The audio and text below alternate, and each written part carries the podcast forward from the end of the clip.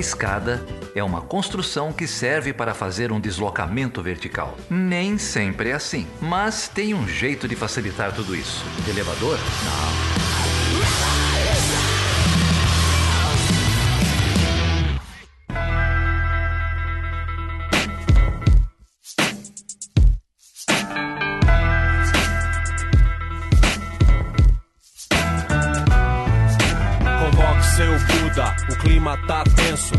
Mandaram avisar que vão torrar o centro. Já diz o ditado apressado, come cru. Aqui não é GTA, é pior, é Grajaú, sem pedigree bem louco, machado de Xangô Sejam bem-vindas e bem-vindos a mais um episódio de Toda Escada. Eu sou a Débora Prado. E eu sou o Felipe. E aí, Débora, tudo bem? Tudo jóia. Faz tempo que a gente não grava junto, hein? Muito.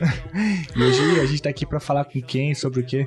Então, a gente tá aqui para conversar sobre um tema super, super atual, né? Importantíssimo, ainda mais no contexto que a gente vive aqui no país, que é o tema sobre guerras híbridas e neogolpismo com recorte pro Brasil, então para isso estamos recebendo agora, né, o Matheus Mendes. o Matheus é bacharel em Geografia pela Federal Fluminense, mestre em Ciência Política e Relações Internacionais da Universidade Federal do Estado do Rio, Unirio, e doutorando em Economia Política Internacional na UFRJ, além profe de professor da Rede Municipal de Duque de Caxias. E ele veio aqui falar pra, do, do livro que ele publicou, que é resultado, né, da, da pesquisa dele sobre guerra híbrida e neogolpismo. Foi na Unirio, né, que você fez ah, foi, tá. foi. Eu defendi o mestrado em fevereiro de. Concluí né, em fevereiro de 21. Muito bom. O livro tá aqui, vou mandar o link depois da descrição do episódio, sobre, né, publicado pela Expressão Popular. Muito bom, recomendo a leitura. Já tem o patinho da Fiesp aqui, depois eu quero saber detalhes da escolha dessa capa aqui também. E a bandeira dos Estados Unidos logo abaixo.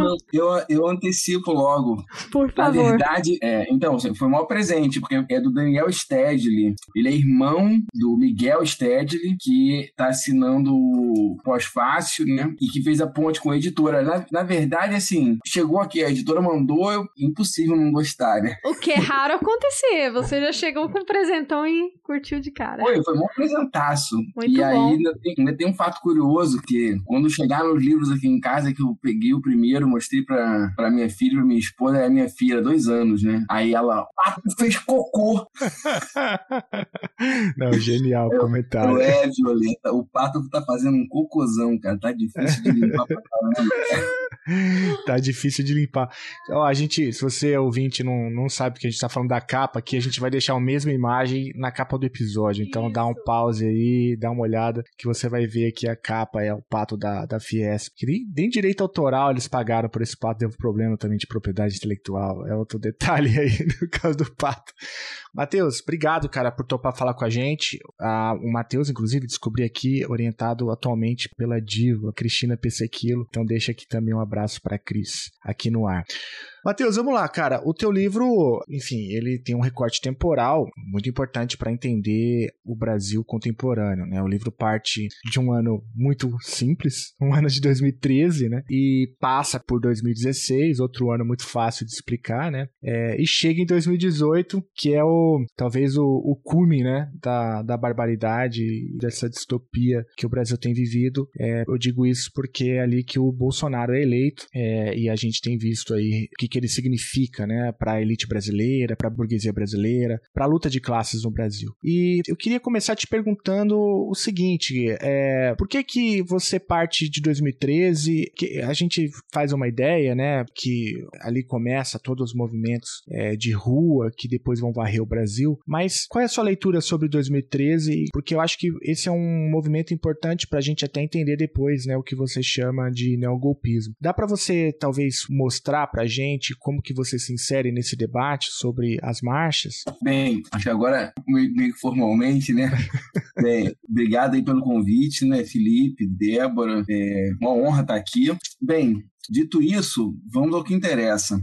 Então, primeira coisa que eu entendo que 2013 abre uma nova quadra na, na, história brasileira. E assim, isso não é nenhuma sacada minha, porque, em verdade, pelo, até onde eu entendo, todo mundo concorda com isso. A polêmica, a divergência e, e até a briga de facas começa quando começa a discutir 2013, assim, é, heranças, como que começa, se liderou, quem liderou, quem não liderou, é, a relação disso com o bolsonarismo pode ser interpretada ou não como uma herança, eu entendo que é. E eu entendo que assim, ali começa uma nova quadra histórica. Aí assim, eu entendo isso como um processo, eu até coloquei como crise orgânica, né, que que já é um conceito também que não é, não é uma invenção minha, mas é uma crise orgânica, porque ela, ela tem várias dimensões, né?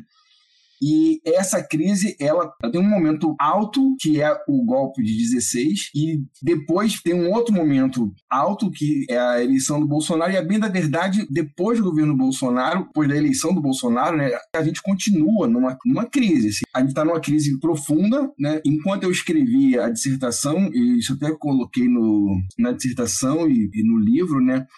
Porque quando a gente pensa em crise orgânica, a gente fala em crise política, econômica e social, e a partir de março de 2020 até mais ou menos março de 22, né? Então, tipo assim, o período que eu fiquei escrevendo a dissertação, eu, a gente estava no auge de, desse momento da crise que havia uma, no, uma nova dimensão, que era uma trágica dimensão sanitária esse é o recorte, assim, né? eu, eu, eu, precisava botar um limite, porque a gente a gente precisa dar um, um, mínimo de distanciamento. Então eu botei como limite 2018 para pesquisar, porque senão também não ia dar nunca, né? Um, um desafio que está inserido nessa, nesse tipo de pesquisa, né, que é uma pesquisa a quente, né, com um distanciamento muito pequeno, é que evidências vão surgindo. Eventualmente, você tem que incorporar coisas, assim. Eu precisei incorporar algumas coisas, assim, ao longo da redação. Felizmente, as coisas iam surgindo só para confirmar o que eu já estava já tava pensando. Mas, então, assim, aí vamos lá, 2013. É, nunca engoli 2013, né? Eu sempre achei muito estranho aquilo tudo. Eu até fui a uma manifestação, a primeira das manifestações multitudinárias, né? Centro do Rio de Janeiro tomado. E eu militei a vida inteira, né, Eu fui fui liderança de, de Grêmio, né? Fui liderança do, de Grêmio do Colégio Pedro II,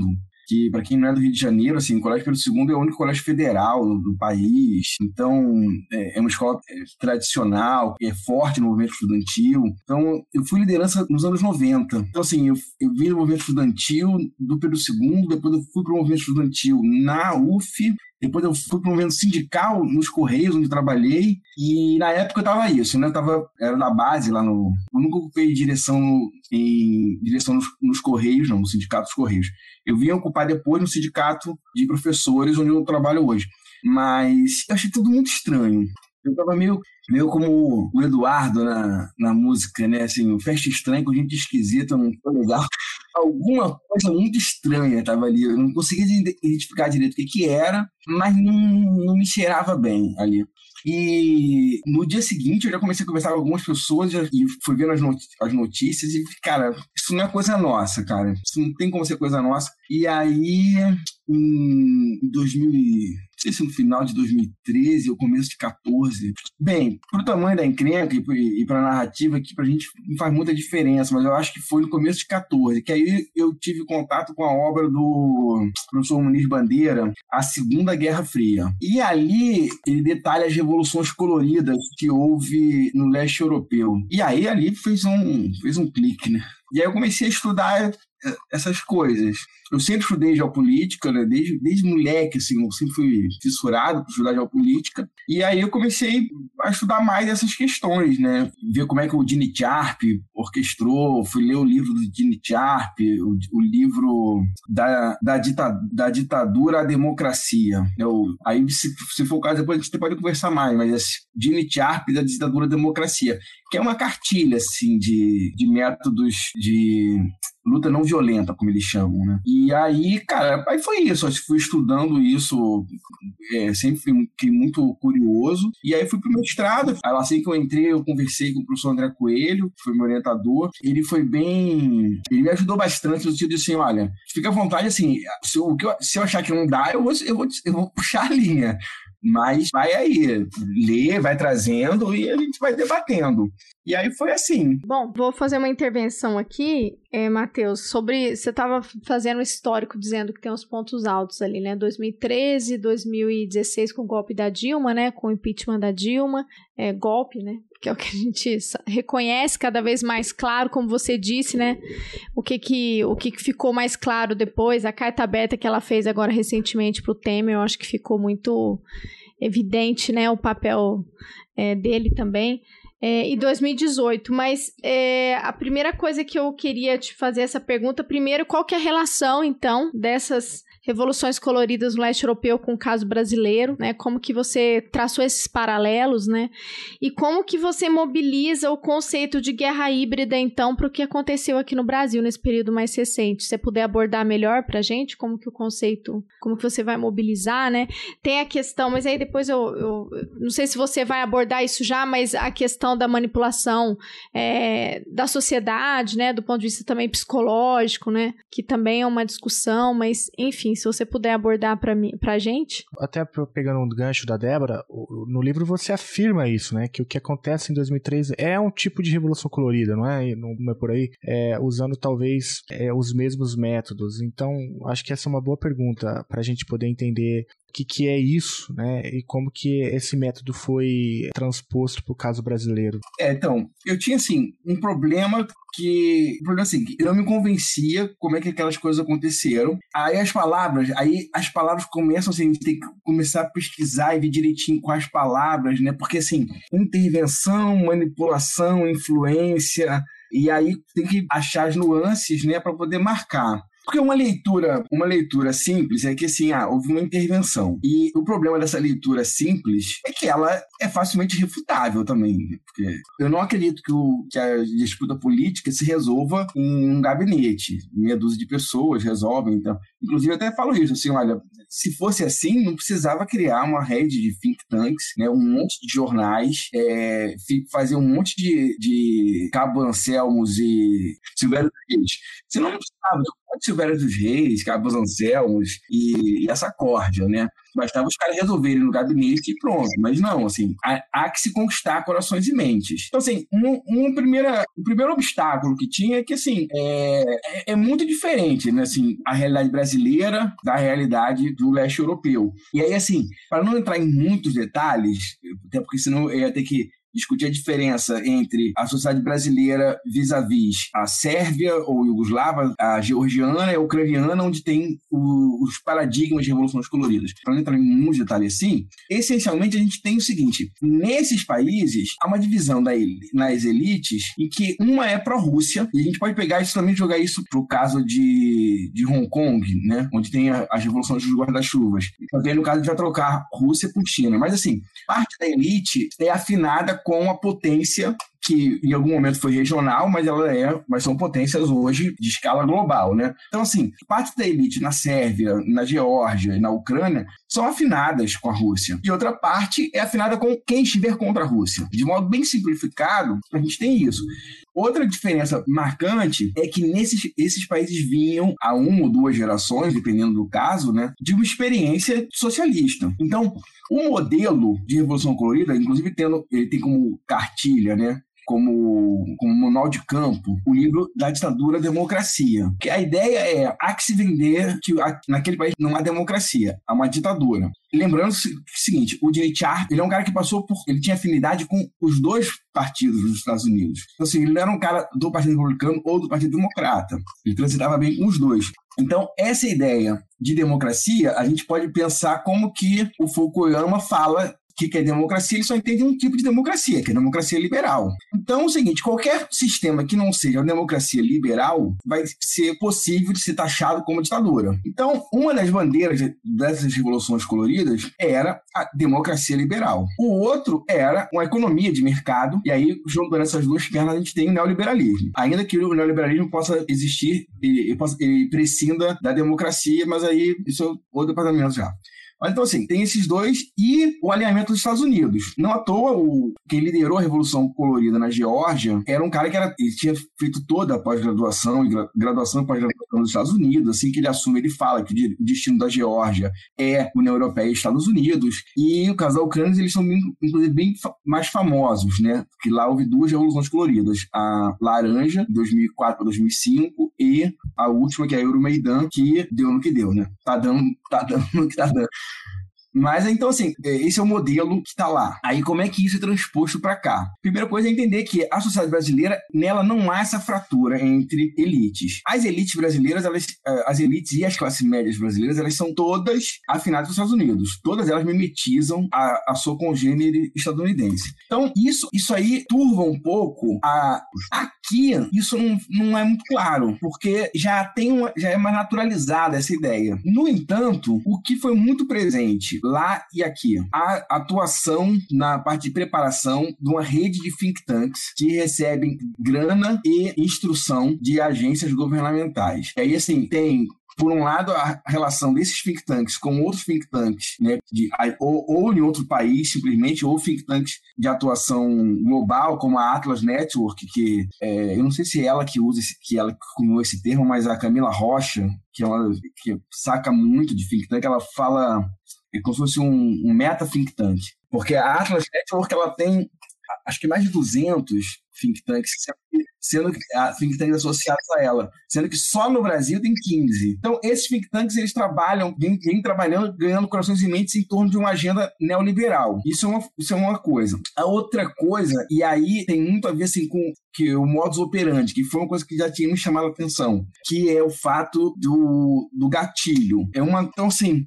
tá tendo uma, uma, uma disputa por corações e mentes e essa luta tá, digamos, ela tá, ela tá acontecendo sem muito alarde. Só que em algum momento essa energia ela é catalisada e ela vira movimento. E o que que dá esse gatilho? O que que catalisa toda essa energia? E aí é que vem a coisa que mais chama atenção, que o que dispara é algo que foi anabolizado no, no que ficou conhecido como Primaveras Árabes, nas revoluções coloridas do leste europeu. É, e aqui houve o seguinte: um evento que é de ordem municipal, no caso. Aqui no nosso caso foi um, um evento de ordem municipal. Mas na Tunísia também. Na Tunísia também. Foi uma disputa com um guarda municipal. Né? É, esse tipo de. Um, uma coisa desse tipo ela é anabolizada, amplificada e ela ganha dimensão nacional. E aí ela passa a mobilizar sentimentos em torno de pautas que, veja só, no limite elas são legítimas. No limite, era legítimo as pessoas estarem nas ruas querendo educação padrão FIFA, para ficar com um slogan, para não ficar escrevendo muitas pautas. No limite, era. O problema é que depois tudo piorou e o povo não tá mais na rua. Né? Tudo piorou, tudo. Mas você não tem um movimento de, de massas pedindo a cabeça do Bolsonaro por isso, entendeu? Dizendo que vai derrubar o, o Bolsonaro e não tem nada disso acontecendo. Então, esses movimentos, né, esse movimento aparentemente espontâneo, porque uma coisa é a seguinte, a, a Revolução Colorida, ela tem isso, assim, ela parece ser espontânea, ela parece, ela, ela é repentina, mas ela, ela não é algo espontâneo e, e desgovernado, pelo contrário. Agora, como é que isso tudo tem a ver com guerra híbrida? A pergunta, a resposta está ficando enorme, né? Mas vamos lá. É, aí que acontece? Eu tive um problema na banca, porque me disseram para largar a ideia da guerra híbrida. Me disseram assim, cara, isso aí não.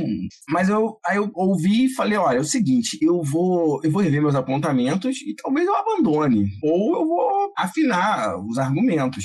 E depois de reler os apontamentos, eu decidi que eu ia, eu ia afinar os argumentos e ia bancar. E aí o que acontece? Eu fui atrás, assim, de quem primeiro fala dessas coisas, né? Porque, assim, eu falando de, eu, eu tratei de dois, dois conceitos, né? Guerra híbrida e neogolpismo. Cara, eu tô falando de guerra e tô falando de golpe. Porque, bem, essencialmente, são fenômenos políticos com os quais as sociedades estão acostumadas a lidar há séculos e milênios até, né? Então, assim, quem é que... Ah, ah, então, se é guerra, vamos ver o que, que Sun Tzu falava disso, né? E aí o Sun Tzu fala isso, assim, da questão de você, de como que é importante você conquistar corações e mentes do inimigo para ganhar uma guerra. Como que a função principal do, da, do espião é essa, porque simplesmente pegar informação, isso, isso é uma atividade de espião, beleza, mas assim, mais importante é semear discórdia, é encontrar quem vai ser apoio caso, caso se promova uma, uma campanha contra aquele território. Sun Tzu também já falava de que é melhor guerrear sem, é melhor ganhar a guerra sem combater, sem desembanhar a espada, nas palavras dele. Aí depois o que, que eu achei? Eu achei o Maquiavel falando uma coisa muito parecida, dizendo que, olha, o mais seguro para uma ofensiva é você ter gente do território que vai ser que você quer conquistar. É o que a gente hoje poderia chamar de quinta coluna. E mais recentemente, o Clausewitz ele fala também o seguinte: é, no mesmo livro em que ele tem a frase dele que ficou célebre, né, que a política, a guerra é a política por outros meios, ele fala uma coisa muito interessante, que é a guerra só acaba quando a vontade do inimigo é dominada. Ele fala, ele fala exatamente isso: olha, movimentar tropas e, e, artilharia é muito bom, mas enquanto o inimigo tiver vontade de, de combater, ele vai combater mesmo em desvantagem. E, e todos eles também falam da questão da oportunidade, do senso de oportunidade. Então, eu dei essa fiz esse panorama todo aqui para falar o seguinte, que os think tanks atuavam no Brasil há muitos anos de modo bem naturalizado, né, em busca de ganhar corações e mentes então, assim, a gente pode pegar uma trajetória deles assim, de 83 até 98, eles foram muito fortes, os think tanks é, neoliberais. De 98 até 2006, eles, eles perdem musculatura, e aí quando eles percebem, quando a direita percebe que perde a eleição pro Lula, ela volta carga, constrói sua rede de think tanks, injeta muito dinheiro e cria uma nova geração de think tanks. E aí nessa nova, nessa nova geração, o Instituto Milênio e o Von Mises, Instituto Mises Brasil, que é o instituto hoje, é o think tank hoje, que reproduz todo esse discurso negacionista, é, de liberdade é, ilimitada que o bolsonarismo fala, tudo isso está repro, tá reproduzido no Von Mises, que é, ele surge nessa, nessa segunda geração o terceiro momento dos think tanks. Eles já atuavam. E aí surge um momento, que é o, surge o gatilho, em 2013, com, as passagens, e aí eles colocam tudo, toda essa energia acumulada, eles colocam em movimento. O Chutando a Escada conta com apoio financeiro dos seus ouvintes. Para saber mais, acesse chutandoaescada.com.br barra apoio.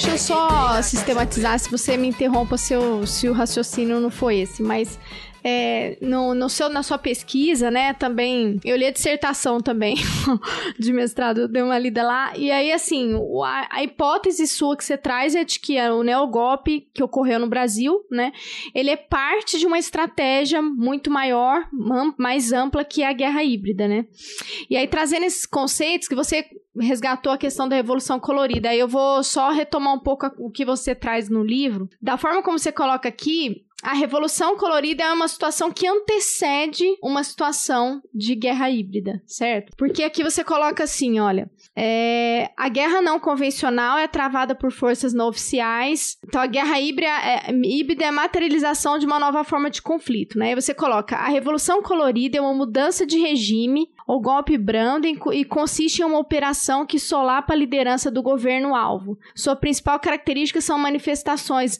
multitudinárias que aparentam ser espontâneas, né? Que é o que você está trazendo a questão da contribuição do, dos think tanks, né?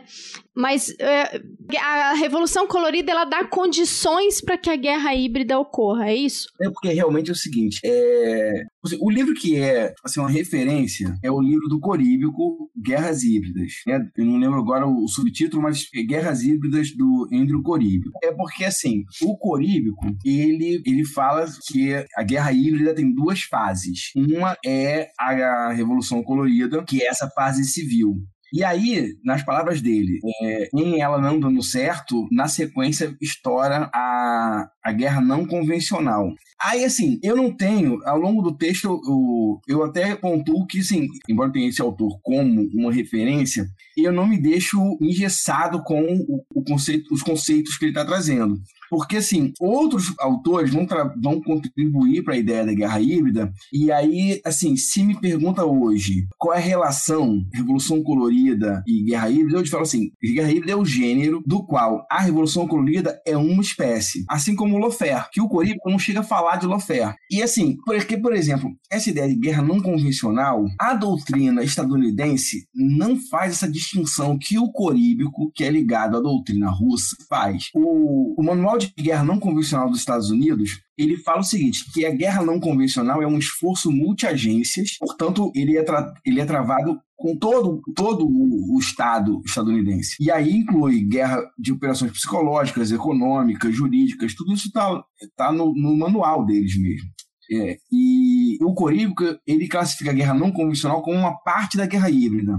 Na doutrina estadunidense, guerra híbrida surge como uma ameaça híbrida. É como se assim, é como se a guerra híbrida fosse um, um Guerra híbrida é uma coisa feia que só quem faz é o outro. Os russos falam que quem faz guerra híbrida são os Estados Unidos contra a Rússia. E os Estados Unidos, quando eles começam a construir o conceito, eles usam no sentido de uma ameaça híbrida. E o texto que é fundamental para isso é o texto do, do tenente-coronel Hoffman. O Hoffman, ele, ele fala sobre ameaças híbridas e ele fala o seguinte, que as guerras no Afeganistão e no Iraque mostraram que foram desenvolvidas foram desenvolvidos métodos de resistência que têm capacidade de tem capacidade de diminuir a vantagem dos Estados Unidos no que toca poder de fogo e capacidade de, de inteligência. E, ele coloca assim, quem é o maior executor desse tipo de ameaça híbrida, ele usa como paradigma o Hezbollah, né? Então, assim, ele trata de ameaça híbrida. Então, assim, no meu entendimento, guerra híbrida é um, um conjunto de técnicas que visam realizar um objetivo geoestratégico usando métodos não necessariamente militares. E aí, nisso, a gente pode incluir vários tipos de operações. É, operações psicológicas, lawfare, guerra econômica, é, e a própria Revolução Colorida, que acaba sendo o auge de uma operação psicológica, porque ela consegue incutir na cabeça das pessoas de um país a ir contra um governo que promove uma política externa autônoma, entendeu? Por exemplo. A as pessoas irem a favor da submissão. Matheus, eu acho que deu pra gente entender a, a maneira como você entende guerra híbrida. É e as revoluções coloridas, né? É, são conceitos, obviamente, que a gente está longe de esgotar aqui, e nem mesmo no seu livro você diz isso, você pretende esgotar. Mas o, a contribuição do livro é justamente pegar esse referencial que está em aberto, o debate está em aberto. Você até citou agora o debate da banca e tal, que, que aconteceu. Eu até no início falei que havia né, alguma dúvida alguma dúvida sobre o conceito de guerra híbrida, é, até por, pelo, pelo que você mesmo falou, né? Tá em Sun Tzu e, e, enfim, e a gente às vezes entende essa, essa lógica híbrida como algo novo. O conceito é novo, mas assim, assim, atuação, né? Esse tipo de ação, esse tipo de intencionalidade, não. Mas a ideia agora é a gente pensar, voltar um pouco para o caso brasileiro, né? É, como que essas coisas se aplicam à conjuntura que você trabalha no seu livro. Porque, veja, o que o está sendo dito aqui é o seguinte: acontece um evento em 2013, um evento aparentemente espontâneo, né, municipal, mas esse evento acontece dentro de um contexto aonde o ódio de classes, eu acho que dá para trazer isso, né, principalmente por conta do governo do PT, né, uma, uma, uma, intolerância com relação ao governo do PT, é, fez com que esses institutos neoliberais, esses think tanks, a burguesia brasileira, talvez apoiada por inúmeros setores da economia, certamente né, a Fiesp é um exemplo disso, mas a gente poderia até falar um pouco sobre parte né, da teologia protestante, como você está agora trabalhando no doutorado, isso não está no livro, né? Mas ou até mesmo é, parte da imprensa, enfim, é, que é, entendiam que era preciso dar um basta. Então havia um, um trabalho sendo feito anterior. E aí, à medida que um evento municipal acontece, para ficar com o termo que você trouxe, esse evento municipal ele é anabolizado, né? Para justamente tomar primeiro, no primeiro momento, projeção, até chegar na projeção nacional, mas também no segundo momento é, para fazer com que essas pautas que estavam sendo é, gestadas anteriormente sejam catapultadas. Né?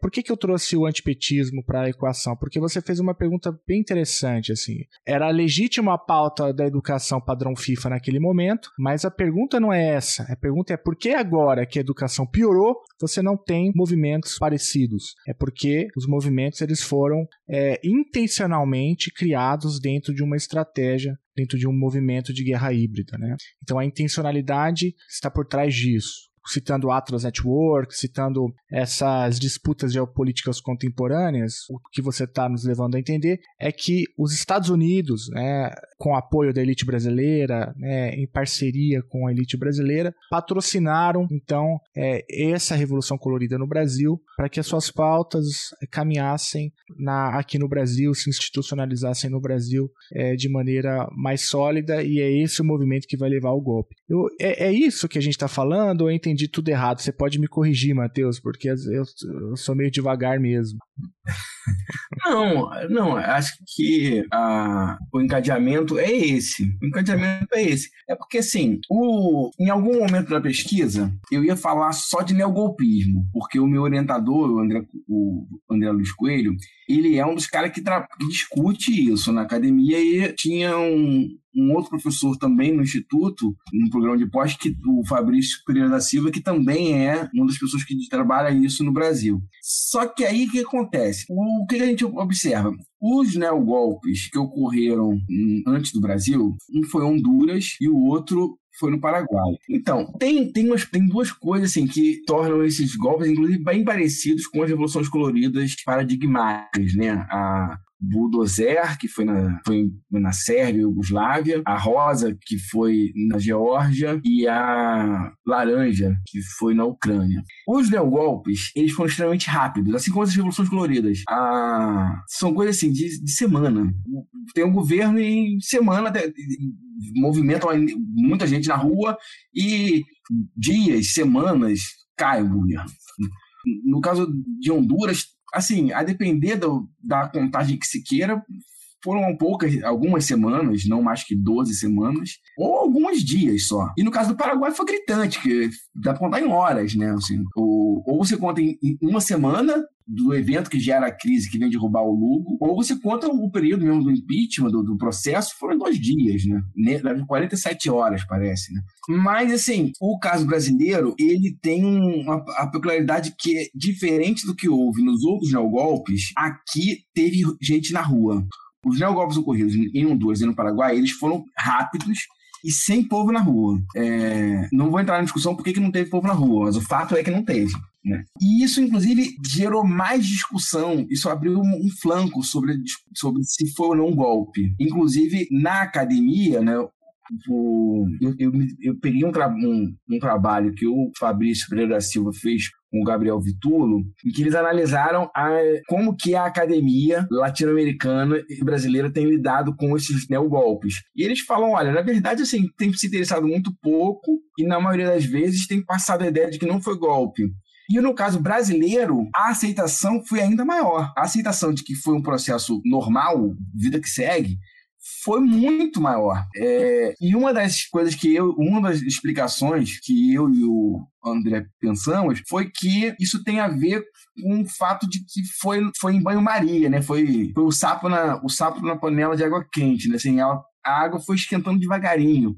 Então, assim, aqui foi sedimentando devagarinho, mas, assim, sobretudo, tinha povo na rua. E isso barateia muito a operação golpista. Isso barateia o custo de operação, né? Porque uma coisa é você dar um golpe sem base popular. É, é só gente ver o, o impasse que tá. Se o Bolsonaro tivesse base, ele dava o golpe. E não é porque ah, ele perderia a eleição, não. Ele dá golpe porque, porque é da natureza dele. Ele quer fechar o regime. Né? Mas ele não dá porque não tem. Porque uma parte dos milicos sabe que não tem base para isso.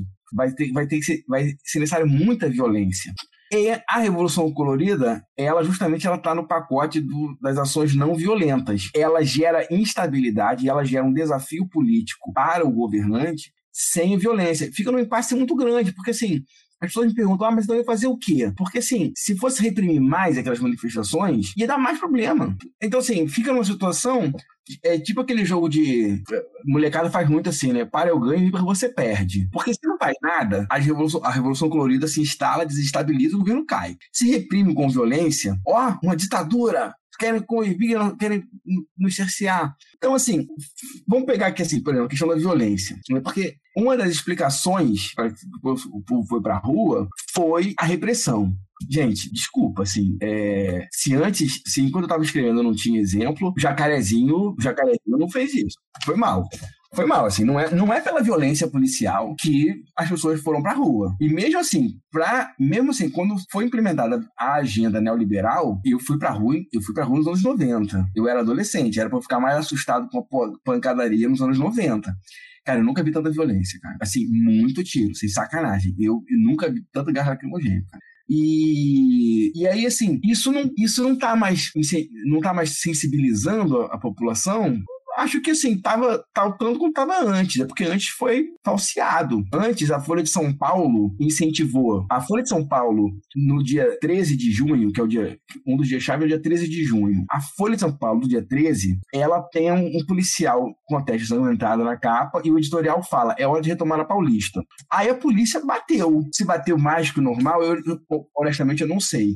O que eu sei é que no dia seguinte, a capa, a página vinha dizendo que a polícia, a violência da polícia promove caos, e aí tem uma mulher branca apanhando pelas costas de um cacetete do policial preto. Gente, a sociedade machista, racista que a gente vive, essa imagem é muito forte. Né? E, aí, e, e aí, assim, aí dá o gatilho, e aí, ah, porque a polícia perdeu a mão, não sei o quê. E aí, junto com isso, vem a fake news de as pessoas usarem bandeira nacional porque não poderiam apanhar. Nunca vi isso na minha vida. Se fantasiar, se fantasiar de bandeira bandeira, a polícia não vai bater. Desculpa, assim, nunca, nunca vi um negócio desse.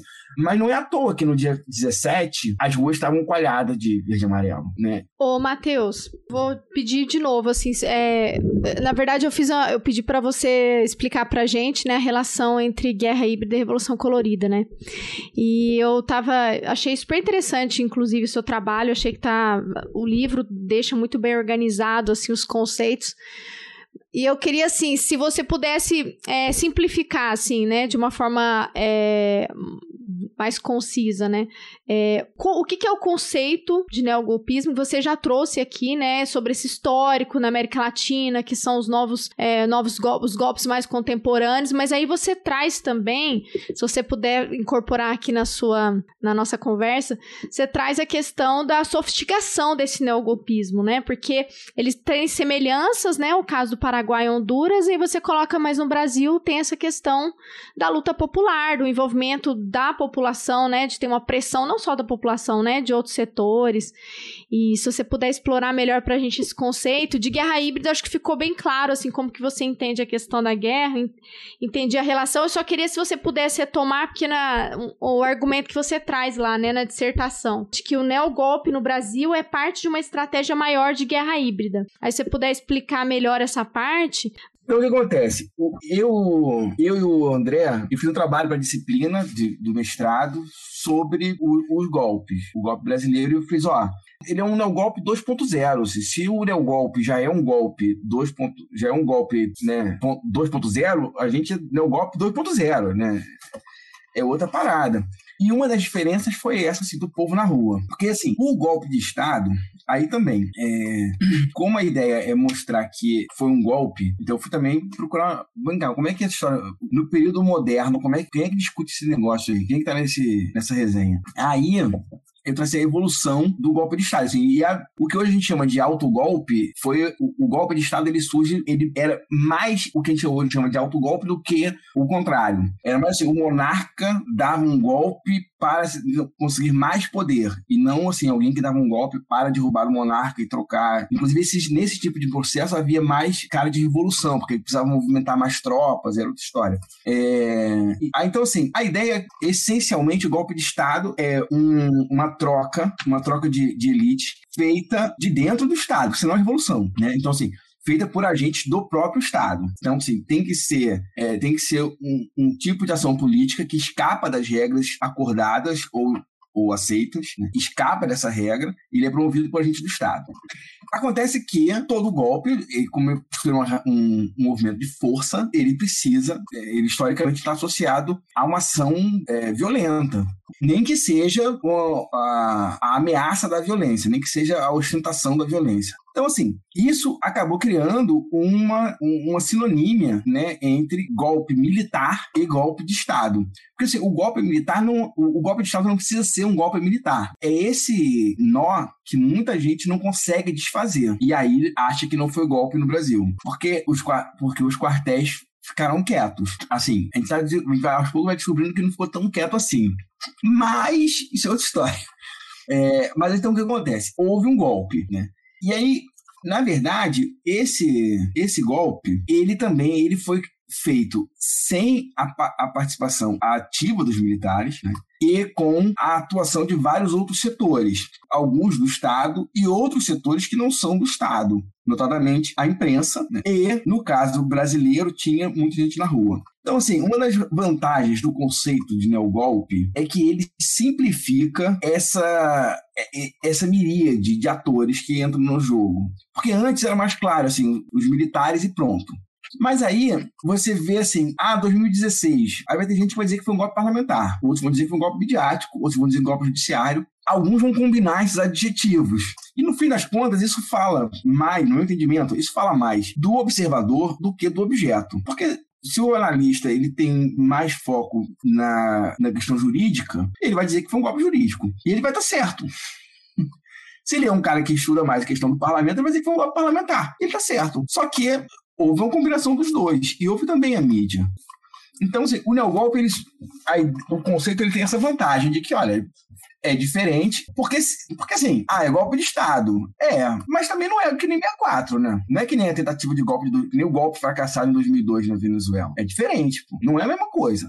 Então, assim, há que se, criar, há que se pontuar que tem essa diferença. Aí, no caso brasileiro, o, o Lofer foi muito marcante. E aí, assim, eu vou aproveitar teve uma professora daí de Minas Gerais também, a Kátia Gerabi Baggio, que eu li um trabalho dela no livro Historiadores para a Democracia, e aí ela deu uma dica ali, e aí eu fui atrás, né, é, fui atrás, tive até dificuldade, mas depois ela, ela até me, me enviou um link.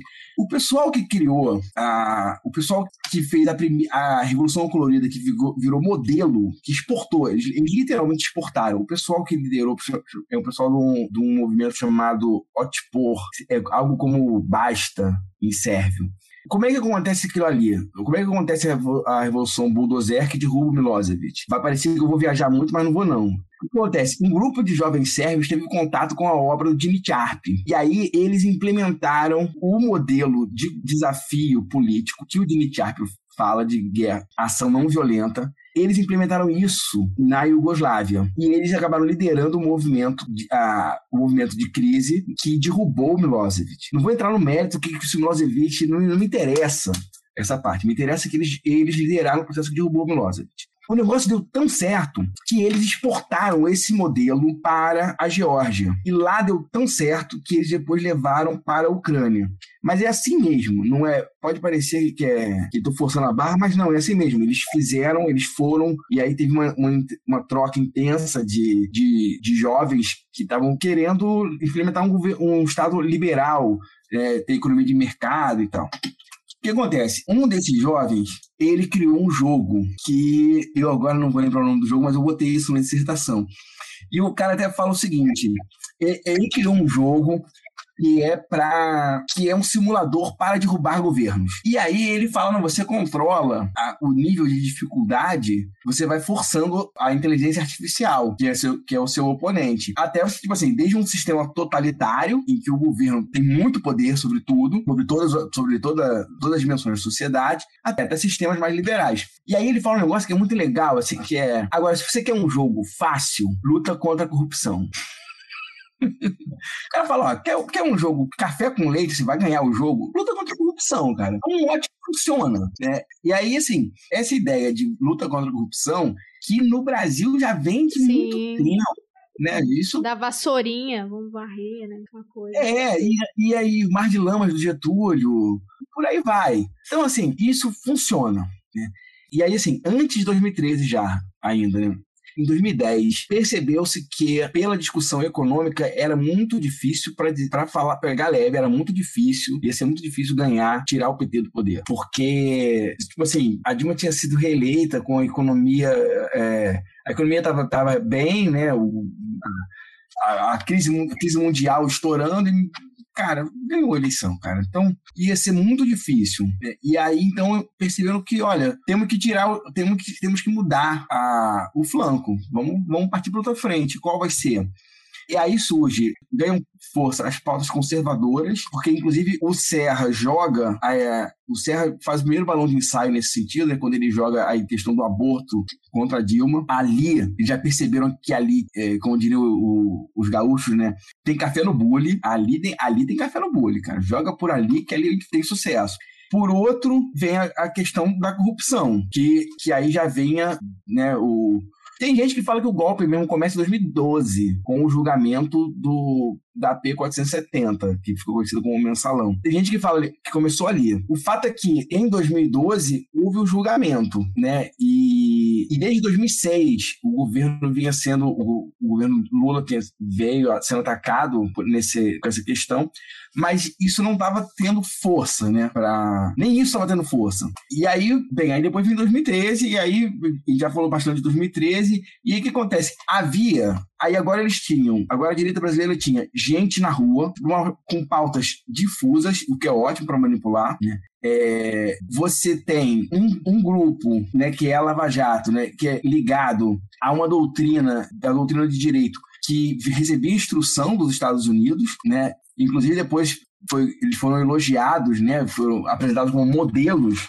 pelo por um procurador dos Estados Unidos, né, no, num think tank, na Atlantic Council, né? E aí, assim, essa galera recebendo instrução e operando, operando em parceria mesmo com o Departamento de Estado, Departamento de Justiça. E, assim, tem até, tem até eu, eu tratei disso, né, que, assim, que o neogolpismo, ele é a interação dialética entre movimentos que ocorrem nas instituições, notadamente judiciário e, e parlamento, com o que acontece nas ruas. E ali, assim, eu peguei dois recortes, né, que um alimentava o outro que um, um, caso assim, um desses, uma dessas variáveis, uma dessas pernas alimentava a outra, porque, por exemplo, vamos pegar aqui o, o sequestro, a condição coercitiva do Lula ocorre no começo de março, numa sexta-feira, né? Que isso é bom que, que aí reverbera no fim de semana. Então, assim, o, o judiciário atuou, o judiciário atua, ele, ele sequestra o Lula, isso, aquilo dá, dá notícia, a imprensa vai ficar reverberando isso um tempão, e aí, menos de 15 dias depois,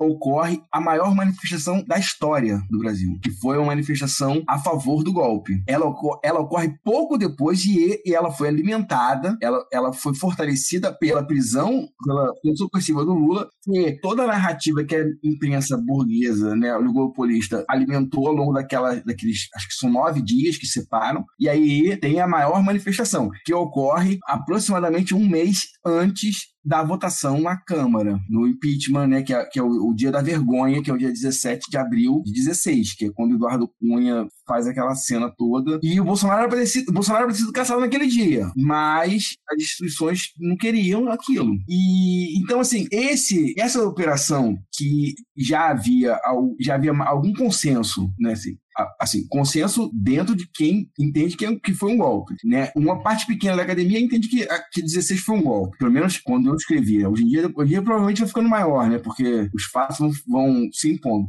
Mas assim, era contra-hegemônico dizer que era golpe. E aí quem dizia que era golpe fala assim, não, é um neogolpe. E aí explicava isso aí. Mas aí eu peguei e falei, olha só, esse neogolpe, na verdade, ele está inserido num outro contexto, que é o contexto de uma guerra híbrida, que a ideia é dominar mesmo o Brasil, é, é ter, é derrubar um governo para botar de cara um despachante, porque o Temer, o Temer ele era, ele estava mais para um despachante num, num, território colonial do que um presidente, né? Assim, é uma vergonha aquilo. E, assim, foi mal, foi mal, assim. A real é que ele, ele é muito mais parecido com o governo Bolsonaro do que o pessoal que, que a direita limpinha quer, quer assumir, né? Matheus, é, a gente está chegando aqui no teto do nosso, da nossa conversa de hoje. É claro que todos esses temas é, o livro aborda com muito mais profundidade. A gente está aqui é, só refletindo mesmo sobre essa quadra histórica, né, é, que marcou a história do Brasil e que ceifou a vida de milhares de pessoas, né? Porque é disso que se trata. Quer seja pela fome, quer seja pela depois a negligência com a com a pandemia, quer seja pelas políticas né, de violência policial que, quando o Temer assume, como você bem mencionou, ganha dimensão, isso você cita no livro, né?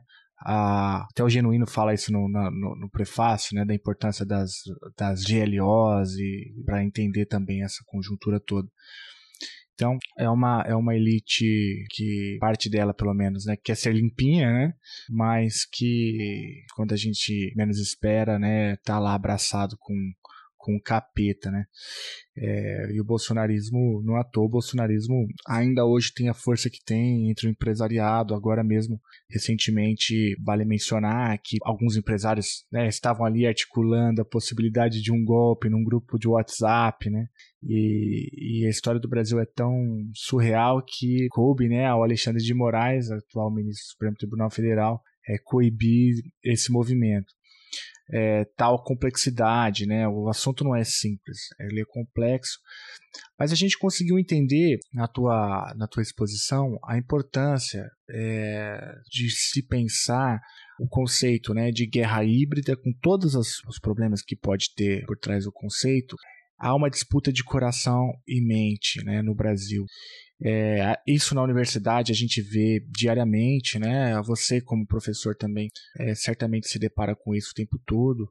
E há um trabalho sendo feito né, é, para que algumas ideias sejam veiculadas, ganhem espaço, ganhem território. Né? É, são ideias enlatadas, ideias que muitas delas não encontram nenhum respaldo empírico, são ideias que fazem parte de um interesse de outrem, né? mas são ideias presentes os think tanks de fato operam dessa forma e como eu disse, né, você tem, por exemplo, no Brasil um economista considerado burro é como alguém que serve de referência para pensar, por exemplo, é, toda a política econômica brasileira, que é o Mises. Né? Eu tava, o, Mises ocupa né, um espaço no, no, no, no, imaginário liberal brasileiro que, que, sei lá, eu não entendo porque aqui se se fala mais de Mises do que de Hayek.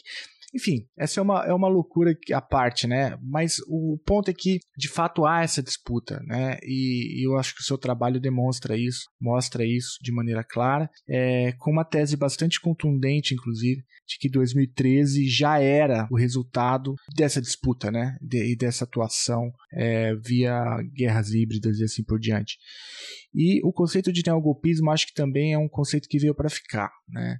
É, porque, veja, não, não se trata de um ou dois casos, né? são diversos casos na América Latina onde os golpes ocorrem dessa maneira, né? usando o lawfare, usando é, práticas desse tipo. Né? Então, a gente ainda tem muito que avançar sobre o estudo de 2016, sobre o que, que aconteceu ali. Agora, na eleição, isso tem aparecido com mais força de novo, né? porque há uma, uma disputa pelo legado aí da Dilma, e, e o seu trabalho contribui bastante com isso. Já que assim eu vou abusar, então vou, te, vou pedir para você chegar até o final, porque você pegou, a gente falou bastante aqui do de 2013, 2016, mas você vai até a eleição do Bolsonaro, né? Se você quiser. É, então. Para concluir, já que é assim. É. Não, não. Não, aí o que acontece? Isso aí, depois eu até escrevi um artigo, eu vou fazer. O que acontece? O, eu escrevi o seguinte: tá, tá até na introdução, né? Que o bolsonarismo, o Bolsonaro, ele é filho legítimo de 2013. E não bastardo como os entusiastas de 2013 à esquerda querem, é, defendem. Assim, foi uma estratégia editorial, assim, a gente tinha que botar o livro na praça rápido. E aí, assim, transformar uma dissertação num livro pode parecer, para quem nunca fez, pode parecer que é moleza, né? Mas não é, você tem que tirar um monte de ranço, de, de coisinha, e aí, cara, você lê, lê, lê, depois é sempre a gente achando erro de português, e umas coisas que, pô, tem que ficar mais claro aqui, não sei o quê. É, então, assim, isso deu, isso deu trabalho e também tipo, eu, a gente optou por não trazer nenhum argumento novo, porque Aí eu teria que pegar, assim, discutir mais, assim, as, algumas pessoas que defendem 2013, como é que... E, assim, foi uma opção, foi uma opção, assim, botar na rua rápido um livro com um trabalho que, assim, ele já tinha... Ele, ele tinha acabado de ganhar o crivo acadêmico. Então, assim, era uma coisa consistente. Não era era panfletário no sentido ruim do termo. Mas o que acontece? Também no mestrado, eu, eu fiz um trabalho com a professora Márcia Dias. Foi também um trabalho de disciplina. Aliás, fica a dica aí para a galera que está fazendo pós, né? Vale a pena investir nos trabalhos, depois a publicação, porque eu publiquei com a professora Márcia Dias na disciplina de ideologias. A gente publicou um artigo é, que saiu agora num dossiê sobre a direita, a burguesia brasileira e o, o fascismo. O artigo chama o mutualismo entre o liberal conservadorismo e o neofascismo. Esse trabalho, ele resumidamente, a gente defende a seguinte tese, que o neoliberalismo ele era, ele era, uma, ele era a grande bandeira e o, e o grande articulador do, do, movimento de 2013. Mas ele não tem votos. Os, os candidatos genuinamente neoliberais, e aí pegando a ideia é da Nancy Fraser, que o que a gente entende como neoliberalismo, né, o que é, é puramente neoliberal, é o que a Nancy Fraser chama de neoliberalismo progressista, que é a galera que é, que é, assim, uberiza todo mundo, né? Que se for de direitos trabalhistas, que se for de direitos sociais, mas, poxa, vamos falar em nome das mulheres também. Vamos tentar incluir os negros, vamos fazer ações afirmativas, vamos pensar em pautas de meio ambiente, que é a cara do, do, dos governos Clinton, Blair e Fernando Henrique. Acontece que esses, esses, os candidatos que representam essa bandeira no Brasil, eles vão perdendo a eleição há muito tempo, né? Eles perderam em 2002, 2006, 10, e mesmo com o, o negócio, a, a, Revolução Colorida já em movimento em 2013, eles perderam a eleição de 14. Então, assim, ficou muito ruim, né? Um, um, um amigo meu, Mike, Mike Nelson, meu amigão lá do. Trabalhei com ele nos Correios. Ele falou, cara, eles, eles perderam, é, eles perderam com o melhor alazão deles pra Dilma, e tipo assim, o governo Dilma tava difícil, né, cara, assim, tava difícil ali em 2014. Tipo assim, não, tinha, não tem densidade eleitoral. E aí é que vem a ideia do movimento de massas, que a Revolução Colorida dispara, mas fica ali meio, meio solto, mas assim, os demônios saem dos armários, né? E aí eles começam a transitar, é, e um, um demônio começa a descobrir que existem outros demônios, e ficam amiguinhos. Aí pronto.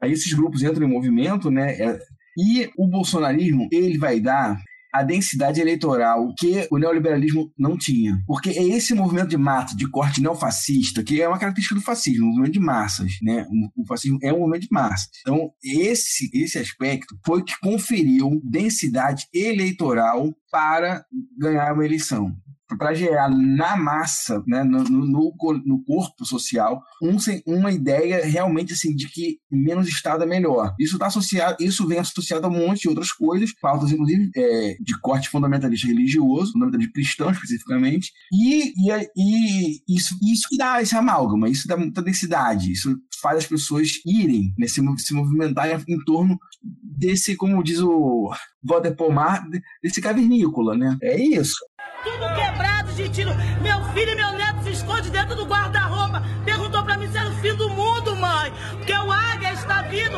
mandando tiro de cima do águia. Eu não aguento mais. É paz, é paz, Quando vão prender os granfinos da Lava Jato que roubaram da saúde e educação e tiraram o salário de vocês, eles vão no carro de luxo. É,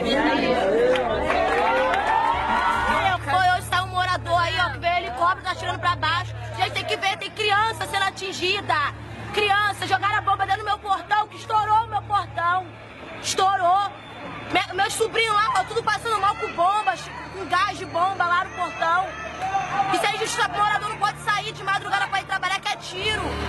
Só a menina lá, ó, três tiros no braço, na perna e nas costas. Aí tem que voltar.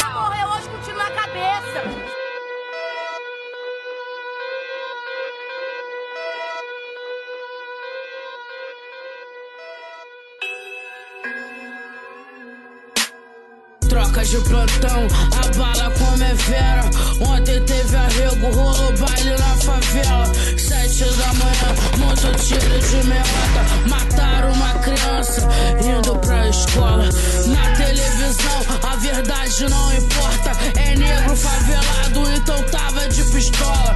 Na televisão, a verdade não importa. É negro favelado, então tava de pistola. De uma câmera de É isso aí, Matheus. Cara, muito obrigado pela conversa. Eu adorei te ouvir. Acho que é, como eu disse lá atrás, né? O teu livro faz uma contribuição importante para a compreensão dessa quadra histórica Pô, que a gente está metido. Obrigado pelo, pelo elogio e pelo convite. Não, foi, foi uma, uma alegria poder te receber aqui. E também é uma grata surpresa saber que você está trabalhando né, com, com, no doutorado com a, com a Cris, para entender também é, essa, essa face, né? Talvez se entende bem da, da teologia aí, é, que chega no Brasil, americanizada, enlatada e que ajuda muitas vezes a legitimar coisas parecidas como essa, né? Então, obrigado, Matheus. É, obrigada por você ter participado com a gente, né? Altas horas a gente aqui batendo papo e te parabenizar pela publicação do livro. É, muito parabéns pela pesquisa e achei incrível também a capa, então fica meus parabéns também para a família Stedley, né? Cara, isso aí eu, eu, eu até brin falava meio brincando, meio sério, assim, né? Porque quando começava, quando começou a circular o, o pré-venda e tal, aí é a capa, né? Vai jogando Aí, todo mundo elogiando a capa. Eu, pô, cara, enquanto ninguém leu o livro, o pessoal tava falando, pô. Até teve uma que foi o máximo, rapaz, que eu. eu e eu mandava tudo isso, eu mandava pro, pro Miguel Stedley, né? Eu, teve uma que falou assim: é, cara, esse foi o máximo. O cara escreveu assim: quem diz que nunca comprou um livro pela capa é porque nunca viu esse aqui. Ai, muito bom, ficou muito legal. Pô, até a pessoa começar a ler, rapaz, só vamos falar da capa. Nego favelado, então tava de pistola.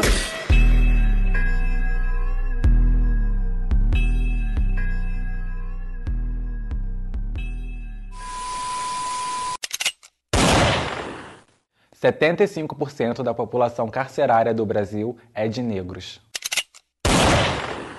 Em 10 anos, o número de mortes de mulheres brancas caiu em 12%, enquanto de mulheres negras aumentou 14%.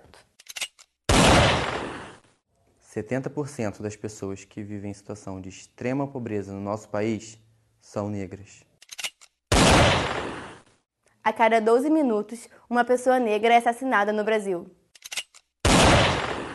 No Rio e São Paulo, de 10 pessoas mortas em operações policiais, 7 são negras.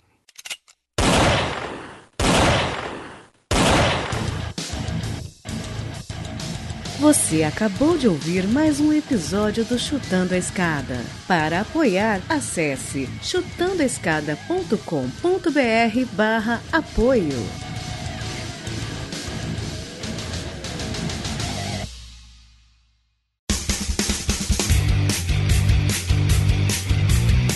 Cortes, edição de podcast.